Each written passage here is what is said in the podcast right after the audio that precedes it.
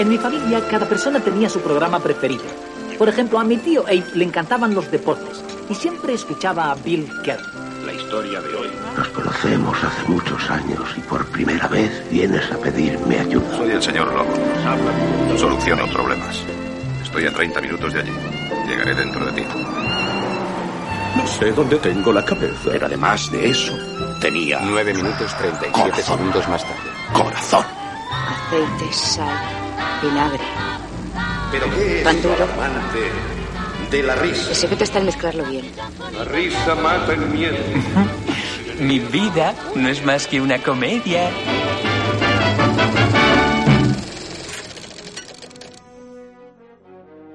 Bienvenidos y bienvenidas al segundo programa de Flashback, un programa que une el cine con historias de vida. Hoy tenemos el placer de conocer un poco más a alguien que además de ser doctor en psicopedagogía y profesor en la ULPGC, ha tenido una larguísima trayectoria en el mundo del baloncesto. Primero como árbitro de la ACB, luego como árbitro internacional en más de 500 partidos, entre ellos la final olímpica de Atlanta 96 disputada entre Estados Unidos y Yugoslavia. También ha sido jefe de operaciones de la FIBA y más recientemente presidente del Herbalife Gran Canaria, periodo en el que Gran Canaria hizo historia con su primer título nacional, la Supercopa del Rey. Durante toda su carrera ha sido alguien que ha defendido el valor del deporte y de la educación, y como no, del valor del deporte en la educación. Si aún no saben de quién estamos hablando, él es Miguel Ángel Betancor, aunque es más conocido como Miguelo. Buenas tardes, Miguelo. ¿Qué tal? Hola, buenas tardes, Iván. Cuando estuve haciendo esa labor un poco de, de, informarme ¿no? de tu carrera, que es larguísima, has hecho muchísimas cosas, eh, justamente eh, me hizo mucha gracia. Estuve viendo una anécdota en la que en esa final olímpica pusiste eh, Gran Canaria en el mapa. Bueno, Canarias en el mapa. ¿Cómo fue esa anécdota? Hombre, fue un poco el hecho de, de, de arbitrar la final olímpica Estados Unidos-Yugoslavia. Y entonces, pues claro, mmm, como el partido iba muy igualado, pues me acuerdo que Charles Barclay pues vino y, y, me empezó a decir que si yo era de Yugoslavia. Yo le decía que no, que yo no era yugoslavo, que yo era canario. Entonces él me decía que, what, what, aquel el americano eh, diciendo, imagínate, ¿no? De, de hablar de unas islas. Y entonces dice, ah, pues, pues, ¿y qué? No, tú eres de Yugoslavia, ¿no? I'm from Canary Island. Y, y, a partir de ahí, pues bueno, pues no quiso entender dónde era Canarias y le pité una técnica, ¿no? Es decir, que fue un poco por conocimiento de geografía que le faltó al jugador. Entonces era una manera de, de decirle que, que en ese momento no era de ningún lado, era de lo que era, del deporte y en ese momento una final de baloncesto. ¿Qué ha sido para ti el deporte a lo largo de tu vida? Bueno, el deporte a lo largo de mi vida eh, fundamentalmente ha sido mmm, una parte de mi propia persona, ¿no? Mm, yo antes te comentaba que mm, yo vivía, nací en San Roque, mis padres, mis abuelos eran de San Juan, eh, jugaba eh, aquí en estas montañas eh, y mm, todo el mundo jugábamos al fútbol y al final, pues bueno, mi hermano jugaba al baloncesto y esto me hizo a mí cuando estaba en los salesianos, pues dedicarme a un deporte que me gustaba, que el baloncesto. El baloncesto fue todo. Es decir, el baloncesto te dio amigos, el baloncesto te hizo ver a las personas como son, como personas. Eh, aquí no había diferencia de que si tenías dinero o no tenías dinero, o eras rico o eras pobre, o tenías coche o no tenías coche, eh, te tenías que buscar la vida. A mí mis padres no me llevaron para jugar a baloncesto, yo me, iba a la guagua. Eh, tenía que, lo mismo que mis padres me enseñaron ya a matricularme al, colegio, ellos no iban a matricularme. Es decir, que en ese sentido el deporte te dio muchas habilidades. Y desde el punto de vista personal y profesional, pues bueno, cuando terminé mis estudios universitarios, el deporte me dio unas habilidades que no me lo dio la universidad, que eran las habilidades de comunicación y las habilidades sociales. Es decir, que el hecho de vivir en la universidad eh, te da mucho conocimiento, pero hay una serie de habilidades como profesor que no te lo daban en esa época. Hoy en día hay muchas competencias y en aquella competencia para de habilidades lingüísticas, de comunicativas, visuales, digitales y bueno, el deporte me dio una de las habilidades más importantes de un maestro o de un profesor, comunicar con tus alumnos y eso el deporte es un elemento básico como profesor en la, en la ULPGC, en la Universidad de Las Palmas de Gran Canaria. has llevado muchos proyectos siempre. Actualmente, ¿con qué proyecto andas ahora mismo? Bueno, ahora estoy en, en dos proyectos. En uno es uno en el que eh, dirijo con un grupo de compañeros en la universidad, entre ellos Juan Carlos Martín, ¿no? que está muy ligado a Estia, eh, sobre el voluntariado eh, sociodeportivo, saludable, que es un proyecto de Erasmus Plus Sport, eh, que creo que es el primero que se da en, ese ámbito, ¿no? Y, lo estamos desarrollando. Y otro proyecto que estamos trabajando es todo el tema de lo que es las competencias digitales a través del uso del videojuego, de los deportes electrónicos y sobre todo adaptado a las ciudades del futuro. Ya hemos presentado a nuestro invitado, pero ahora, claro, este programa va sobre historias de vida y va sobre cine. Entonces, lo que nos falta es presentar la película que, aquí Miguel ha elegido.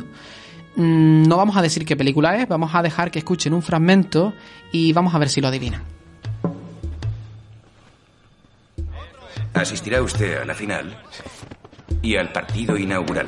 Australia contra los Springboks. La final la verán más de mil millones de personas en todo el mundo en directo. Nos van a ver mil millones de personas. Es una gran oportunidad. Esto que acabamos de escuchar es Invictus, película dirigida por Clint Eastwood en 2009 y protagonizada por Morgan Freeman, que estuvo fue candidato a un Oscar, y Matt Damon.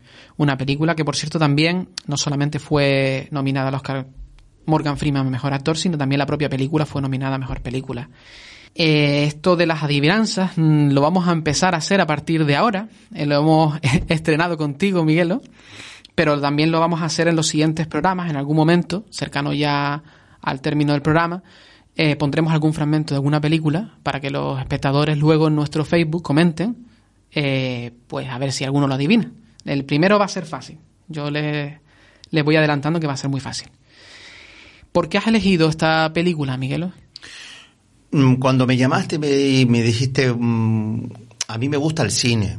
Eh, yo creo que el, cine, igual que la música, el arte en general, inspira y cuando ves una película, eh, no solo lo ves con los ojos, ¿no? sino tienes que sentir. Entonces, eh, creo que mm, Invictus era una película que se relacionaba mucho con mis conceptos de lo que me ha supuesto la pregunta que tú me hiciste anteriormente, ¿no? De lo que me ha supuesto el deporte, ¿no? El valor del deporte. Y entonces, pues, mm, yo me identifico con muchos pasajes de la, y momentos de la película, porque creo que es una película que puede ayudar a cualquier persona, igual que el deporte. No, no tienes que ser un gran deportista para poder eh, sentir lo que el deporte te puede dar, ¿no? Entonces, esa era la razón fundamental porque tiene mucho que hablar en, en ese aspecto y que está abierto a todo el mundo, al que juega y al que no juega, al padre o al hijo que juega, es decir, a la, a la asociación de vecinos que organiza una competición. Es decir, que yo creo que, que en ese sentido es una película muy, muy importante y que creo que debería estar en todos los colegios. Aquí quien nos esté escuchando, eh, muchos no conocerán Invictus, tengo que decir que no es una película de baloncesto, a pesar de que estemos aquí con, con Miguel Betancor, no es una película de baloncesto, es una película sobre rugby. Eh, eh, que habla básicamente de, de, la época del apartheid ¿no? en, Sudáfrica, eh, un momento que además de ser convulso, pues también es clave para uno de los grandes personajes de, esta película y de aquel momento histórico que era Nelson Mandela, quien acababa de ser elegido presidente de Sudáfrica, que tenía una misión muy importante en ese momento. ¿no? Y justamente este fragmento que hemos escuchado dice, eh, él es consciente precisamente del valor del deporte. Dice, ay, mil millones de personas nos van a ver en la final. ¿no? Entonces, justamente como que va en la línea de lo que estás comentando, ¿no? Sí, porque mm, incluso utilizo expresiones de él, ¿no? Eh, él habla del deporte que es, tiene el gran poder de cambiar la vida. Y claro, él pretendía, eh, él vivió el momento del apartheid y entonces a partir de aquí, pues él decía, y yo ahora que soy presidente, soy negro y voy a dirigir un país donde hay blancos, que son los que mandaban. Entonces, esto no es un tema de colores, como lo que estamos viviendo hoy en día en Estados Unidos, el, gran problema que estamos viendo en Estados Unidos, cómo hay gente del deporte que ha salido a protestar y algunos como Hamilton de automovilismo, pues yo soy negro y soy campeón del mundo. Es decir, el hecho es que el deporte puede cambiar la vida y también que el deporte es como la vida misma. Hay que competir, una vez se gana, otra vez se pierde, pero al final son personas, donde no hay diferencia de raza.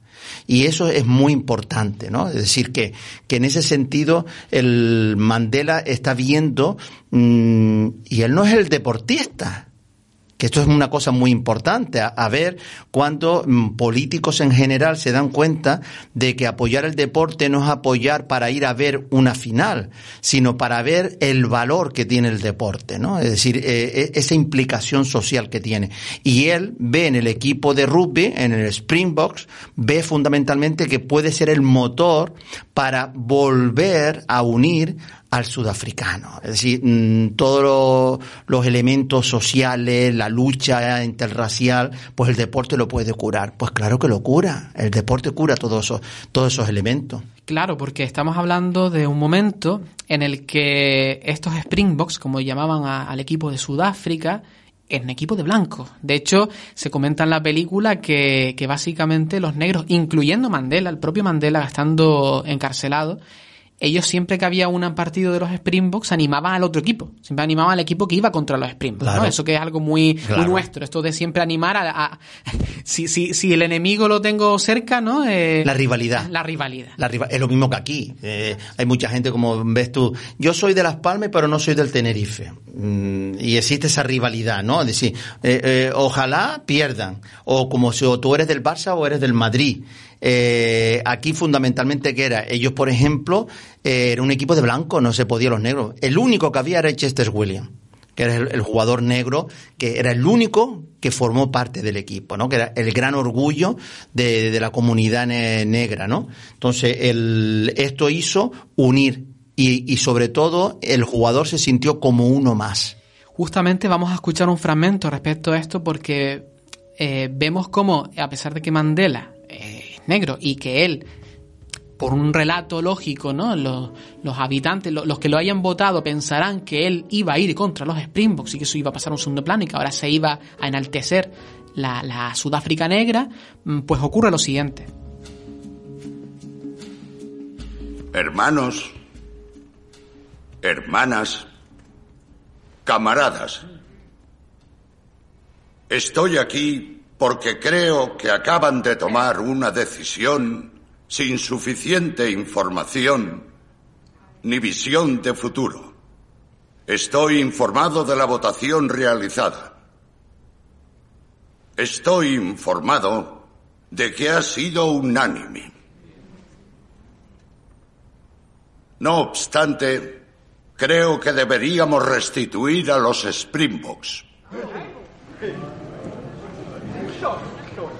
restituir su nombre, su emblema y sus colores inmediatamente. Les explicaré por qué. En Robben Island, en la prisión de Portsmouth, todos los carceleros eran africaners. Me pasé 27 años estudiándolos. Aprendí su idioma. Leí sus libros, su poesía. Tenía que conocer a mi enemigo antes de poder vencerle. Y le hemos vencido. ¿No creen? Todos nosotros hemos vencido. Nuestro enemigo ya no son los africaners. Ahora somos compatriotas, compañeros de democracia. Y para ellos lo más sagrado es su equipo de rugby. Si les arrebatamos eso, les perderemos. Les demostraremos que somos como ellos temían que éramos. No podemos caer tan bajo. Tenemos que sorprenderles con compasión, templanza y generosidad. Sé muy bien de todo lo que ellos nos han privado. Pero este no es el momento de aplaudir venganzas absurdas. Es el momento de construir nuestra nación utilizando hasta el último ladrillo disponible. Aunque ese ladrillo venga envuelto en papel verde y dorado. Ustedes me eligieron como dirigente. Dejen que les dirija. Es un discurso que tiene muchísima vigencia, ¿no? Hombre, el, piensa que el, el discurso tiene eh, algo que mm, lo podemos relatar hoy en día, ¿no? Fíjate que estamos viviendo la situación de esta pandemia y ahora mismo estamos viviendo eh, rivalidades políticas. Es decir, eh, no se dan cuenta y él, y él habla que él defiende la democracia. Y la democracia es respeto, es generosidad, va más allá del egoísmo de la persona por mandar. Y él dice, dice que dirige. Claro, él más que dirige, que es la traducción que se ha hecho al español, él lo que está es liderando. Él lidera. Él lidera un nuevo país con, con nuevas formas y con una nueva manera de entender la democracia. Y eso es algo que es muy actual, porque en estos momentos lo que necesitamos es liderazgo político, educativo, familiar. Eh, es algo esencial. Y, y el deporte, por eso él, que él esa votación la gana por 12 votos. Sí, la gana por muy Él la gana por, y, y- y su secretario le dice, eh, mm, la ha ganado por 12. Y él dice, me da igual, como si fuera por uno, por un voto, porque él ha ganado, que ha ganado liderar a través del, equipo de rugby, del Springbok, liderar la nueva democracia de Sudáfrica. Entonces, eh, esos elementos que, le está diciendo él y lo está comentando, es algo que nos une. Es lo mismo que, que tú dices a la gente, pero ¿cómo pueden ser tan hooligan o tan fanáticos de un equipo? O tú imagínate aquí en Gran Canaria cuando tú hablas de la Unión Deportiva Las Palmas, ¿no? Es más, lo igual que dicen los catalanes, que un club, más un club. Es decir, mm, porque han ligado el momento de la, de la independencia de, la autodeterminación de Cataluña o, aquí o en el equipo de fútbol, porque lo que hay es lo que dijo él antes, hay pasión. Tú te identificas con el equipo, representa la pasión de una cultura. Y eso es el deporte. Eso es, no, otra cosa es mm, a dónde ha llegado el deporte, que eso es otro elemento. Tú has vivido muy de cerca eso porque al ser presidente del, del Gran Canaria, ¿no? Eh, habrás visto precisamente esas pasiones que siempre ha vivido del- dentro de la cancha, en este caso también dentro, pero desde, la zona, ¿no? Desde fuera.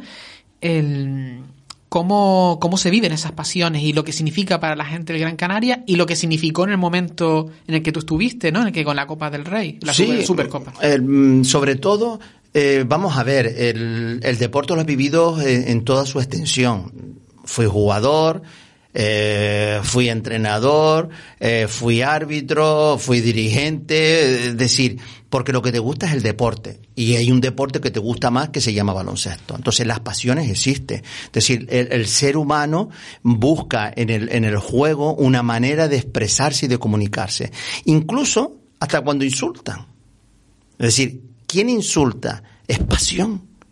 Entonces, las emociones, ¿hay buenas y hay malas? No, simplemente es, está en el ser humano. Por lo tanto, puedes encontrarte a un profesor insultando en un partido.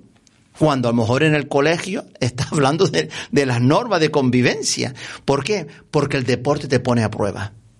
Es, por eso es parte de la vida.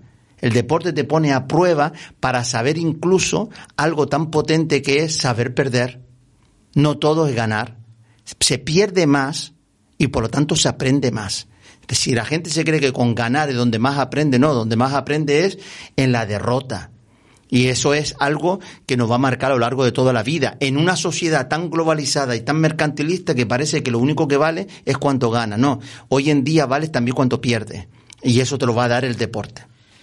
En ese en ese sentido, como árbitro, eh, siempre se ha dicho que los árbitros tienen una labor eh, educativa, ¿no? Porque los árbitros realmente no solamente están para, para recordar o para, o para sancionar, sino también para educar, ¿no? ¿Cómo has vivido ese aspecto en tu vida de, de, de ser árbitro, ¿no? Bueno, yo te cuento mi historia. Yo por qué me hice árbitro.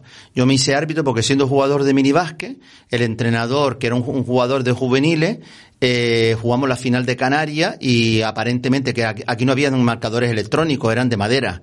Entonces los niños que marcaban los puntos, pues nosotros ganábamos la final y en el acta eh, se reflejó que ganó el otro equipo. Entonces, eh, yo, pues imagínate, era un, era un nene, jugador de minibásquet. Eh, y vi pues al entrenador llorar y pues yo, que yo me asombro, es decir, que yo creo que ya lo tenía un poco en mi genes. Eh, al año siguiente, que era jugador infantil, hice un curso de árbitro. Entonces jugaba y arbitraba hasta tercer año de la carrera que fue cuando me dijeron, oye, pues puedes mm, eh, mm, arbitrar en primera división, pero tienes que dejar de jugar, porque yo estando en la laguna, jugué en el Tacoronte, jugué en otros equipos, eh, decir, que seguía jugando y arbitrando, pero a categorías inferiores de donde yo jugaba. Por lo tanto, el, el tema es que, el, que el arbitraje, claro que educa, sí, no es lo mismo eh, arbitrar a niños que arbitrar a adultos o al deporte profesional. En los niños lo muy importante es educar. Y educar eh, como árbitro, no como una persona que pita y tiene un silbato. Entonces, eso, eso no lo hace cualquiera. Eso mm, tienes que tener formación. Por eso yo siempre he abogado por la formación del árbitro y el reconocimiento del árbitro como deportista. Les guste o no les guste, pero el árbitro es una parte del juego. Evidentemente, ¿no? Nosotros entendemos que, que el árbitro al final también está ahí, forma parte del juego, ¿no? Y asume las críticas. Porque cuando te dicen que eres un hijo de punto suspensivo, lo estás oyendo. Así que eh, yo me he encontrado de casos de gente que ante el partido bajaba y me saludaba y después empezaba el partido y me decía de todo. ¿Por qué? Porque lo que, lo que hablamos antes es pasión. Entonces, tienes que entender que se llegan hasta la, lo que no permito es la violencia. Ahí sí que ya es mi límite, ¿no? Que dos veces en mi vida pues me llegaron a pegar, ¿no? O a tocar, ¿no? Que eso es lo más denigrante que puede haber, ¿no? La violencia verbal, pues un poco, mmm, te lo tomas un poco lailo lailo, ¿no? Decir, bueno, eh, ahora eso sí yo lo tenía muy claro. Terminaba el partido y entonces no permitía nada. Es decir, yo en el partido aceptaba la crítica, la podía aceptar. Ya después del partido, mmm, que no me tocaran las castañuelas. Es decir, era mi vida fuera del campo y que cada uno había que respetarse. Retomando un poco la película, eh, sí es verdad que hay un momento bastante interesante cuando Nelson Mandela llama al capitán de los Springboks, ¿no? A François. A François, sí. Es blanco, evidentemente, ¿no? Por la, situación en la que se encuentra en el equipo, que como me comentabas antes, ¿no? Solamente había un, un negro. Eh, y él, claro, al principio está desconcertado porque, bueno, incluso el padre piensa que, que, quien lo ha llamado por teléfono es el de la federación, pero no, dice, no, no, no, es el presidente del presidente, el de arriba, ¿no? Eh, porque desconoce la motivación que, que, el presidente tiene por el deporte. Entonces este es el momento en el que eh, François se da cuenta de que, de que realmente Nelson Mandela no le está, no es una visita una más, ¿no? Para simplemente conocer al capitán de los Springboks, sino que realmente quiere algo de él, ¿no? Y es lo que vamos a escuchar ahora. Dígame, François, ¿cuál es su filosofía a la hora de liderar? ¿Cómo hace que su equipo se inspire para rendir al máximo? Dando ejemplo. Siempre he pensado que hay que dar ejemplo, señor. Eso es verdad. Una verdad como un templo.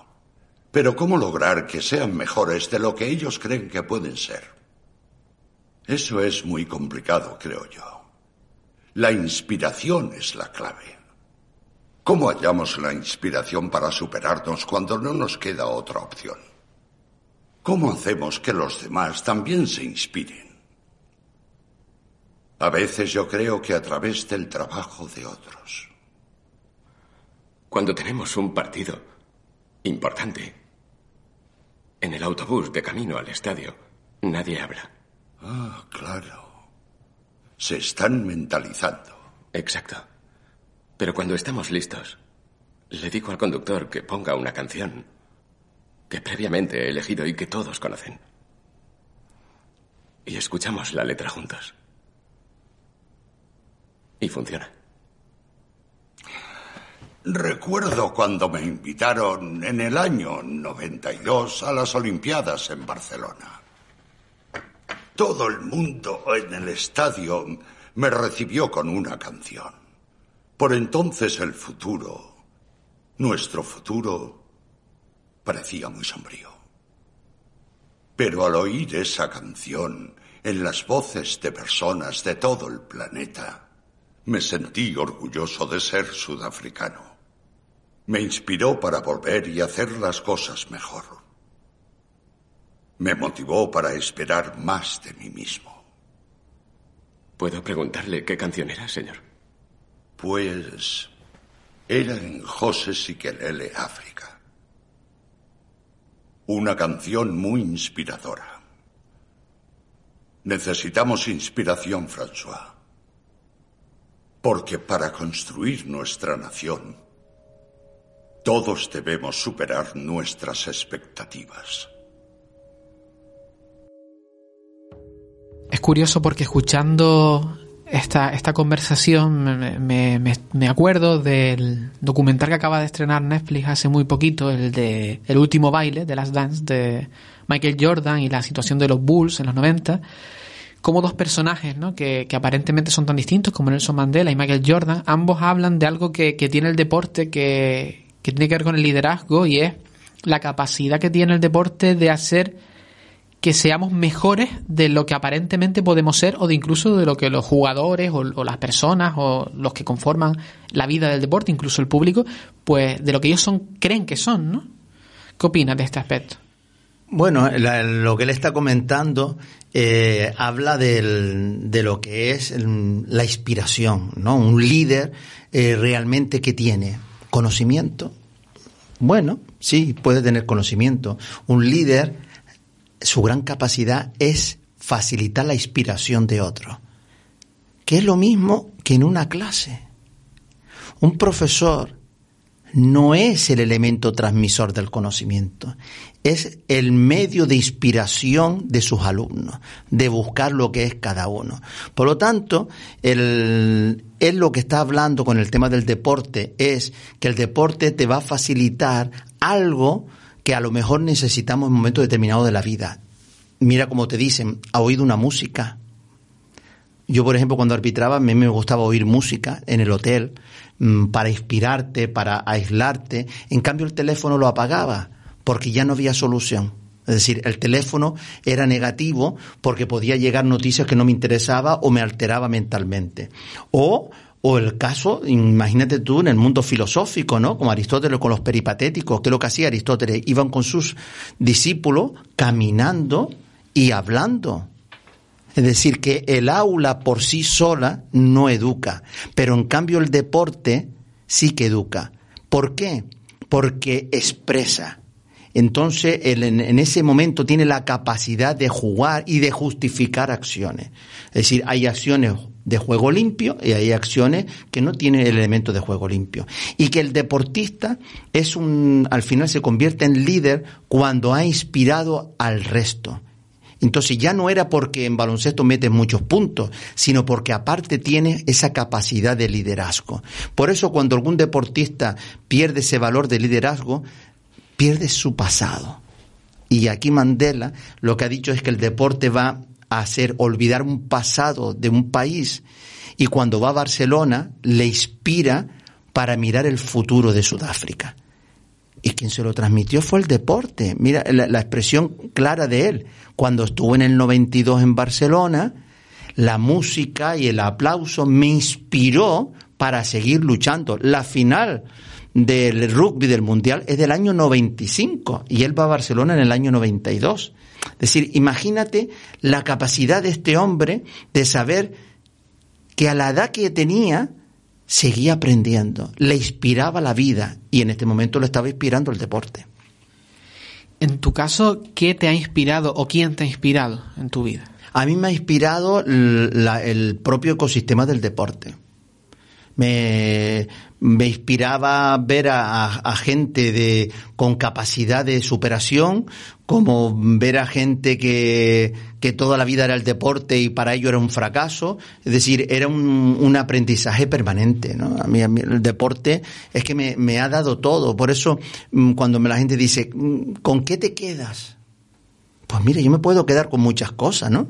Yo siempre he usado un, ejemplo que me ocurrió, eh, porque a mí sí me gustaba cuando arbitraba en la élite y venía a Las Palmas, mm, yo arbitraba campeonatos locales.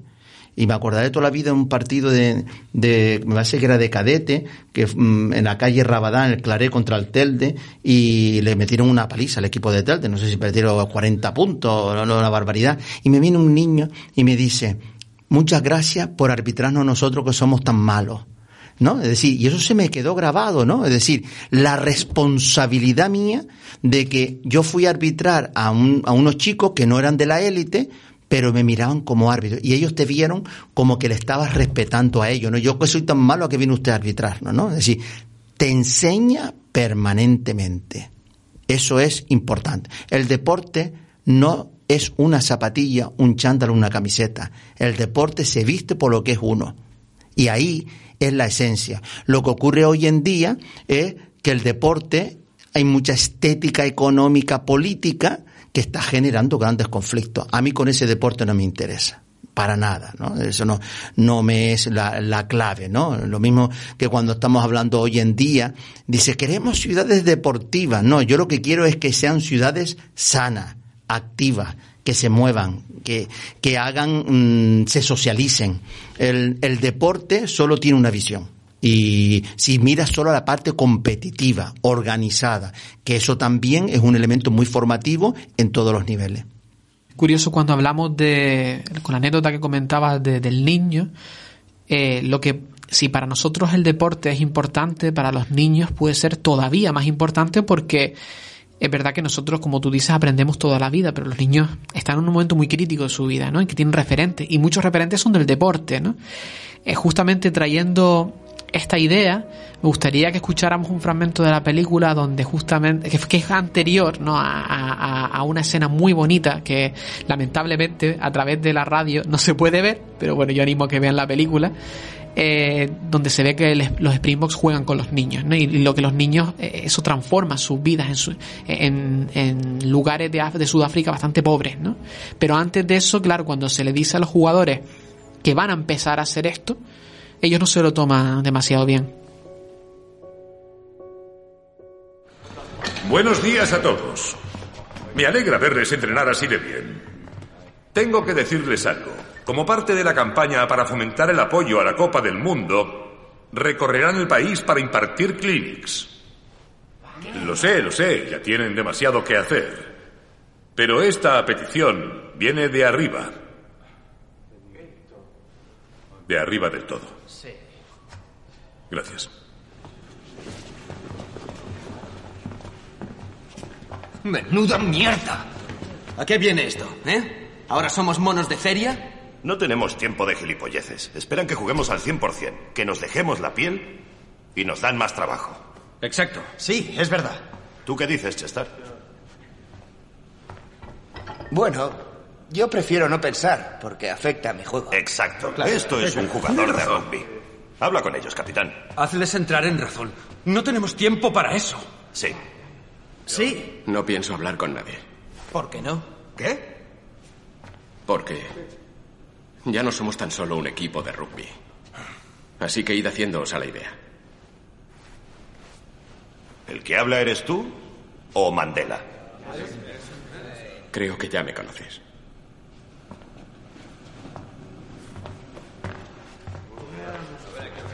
Mirad, los tiempos cambian. Y nosotros debemos cambiar.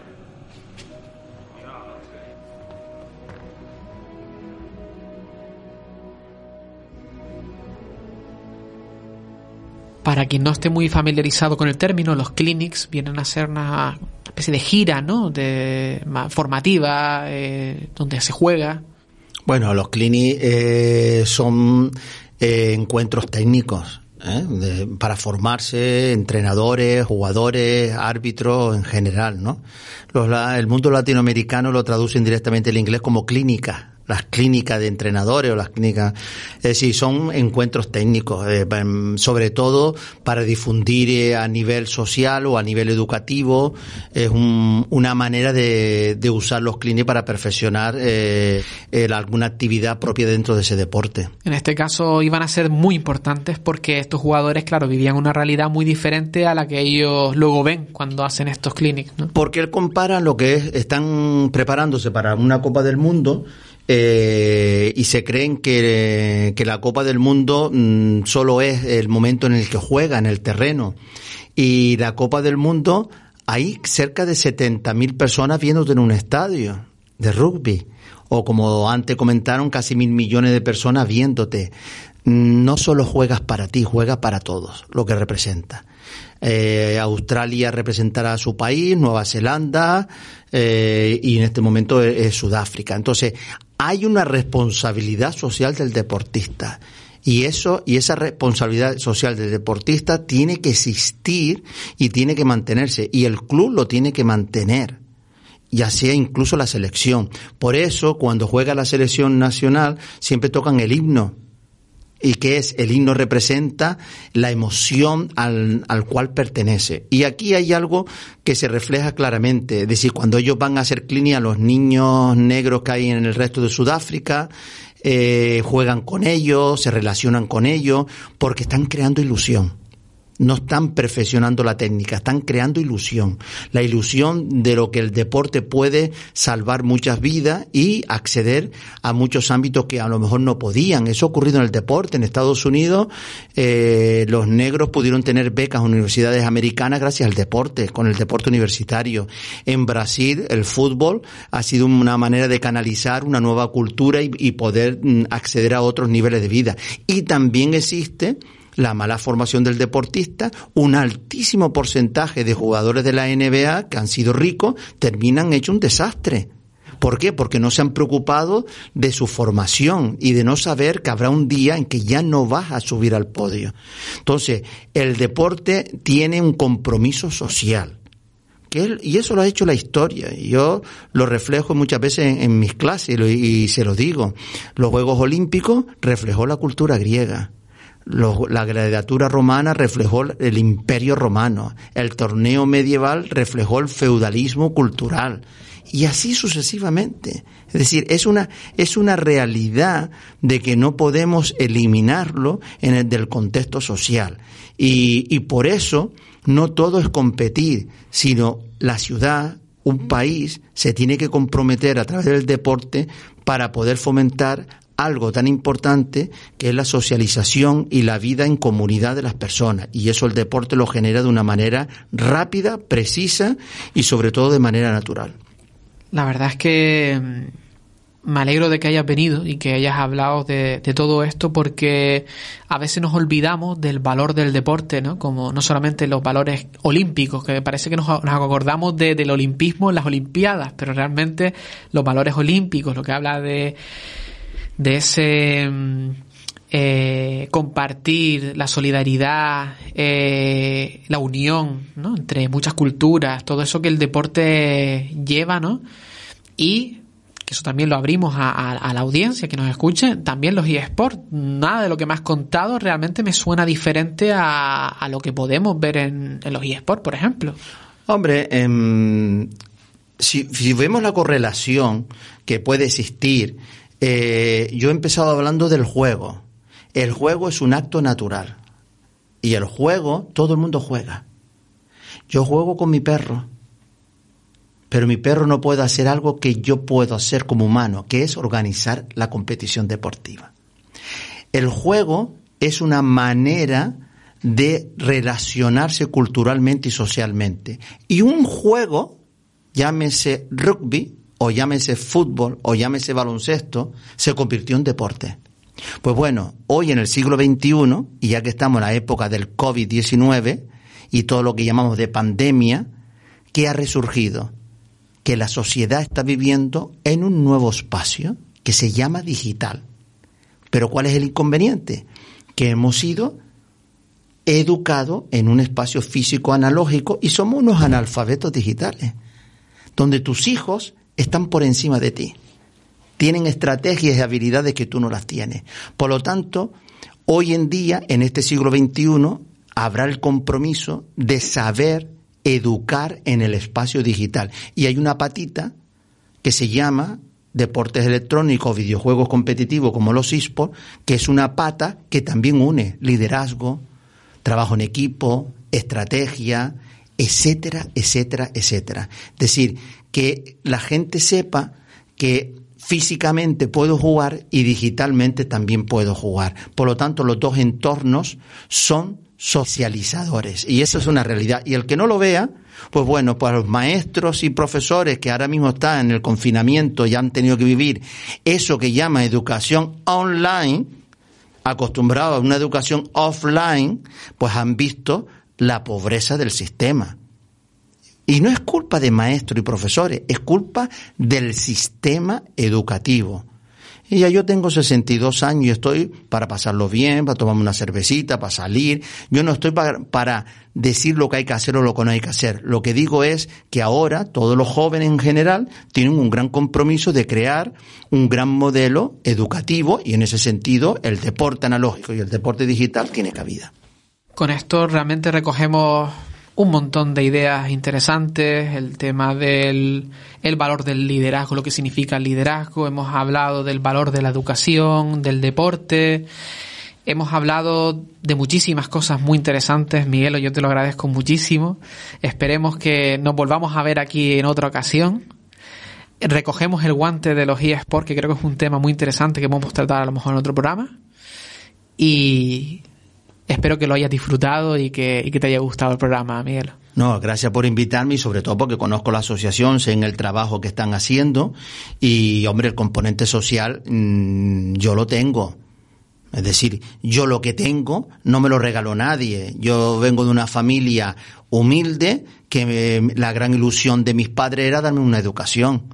Entonces, lo único que yo puedo hacer es devolver lo que me dieron. Es decir, que, que aquí nadie llega a lo que llega porque todo viene del... Yo solo digo a mis hijos, digo, ustedes tienen la, la chorra de que han tenido todo eh, porque el sistema también han ayudado a tener todo eh, y a lo mejor hay que empezar a aprender de, de, de todos estos elementos. Esto, en este tipo de programa, pues llegamos a todo el mundo todo el mundo tiene cabida, nadie está exento de hacer grandes cosas en esta vida y creo que programa de este tipo es muy importante. Esperemos que nos escuche. Vamos a estar eh, publicando en, en, Facebook, en nuestro Facebook de Estia. También estaremos en la, como siempre, en la página web www. Y también le puedes mandar la, a tu gente nuestro Facebook y nuestro Twitter de eSport Talent es decir, Supuesto. se lo puedes compartir y le dicen que ahí estamos y verán que cuando entre en nuestro Twitter y en nuestro Facebook, cuál es nuestra función. Nuestra función es educar. Y, y si el que se y el que son medio, medio friki, pues bueno, pues, pues sigue un poco con, con ese mundillo. A ver si, si, si la gente de 10 portales y todos los que nos escuchan son también capaces de eh, adivinar la película que vamos a poner a continuación, a ver si, si adivinan este fragmento muy cortito, es muy, muy sencillo. Yo he visto cosas que vosotros no creeríais. Atacar naves en llamas más allá de Orión. He visto rayos de brillar en la oscuridad cerca de la puerta de Tannhausen.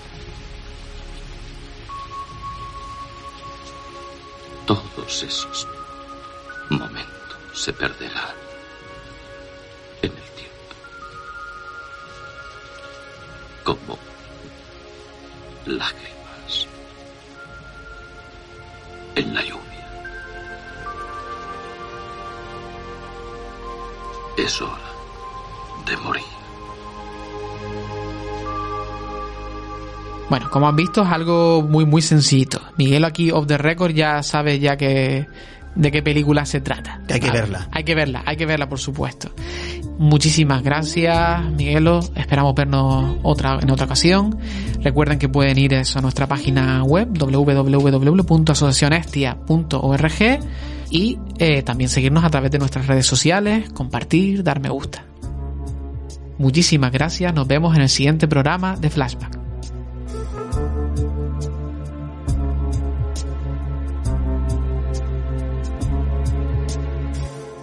Asociación Estia. Hablemos en positivo.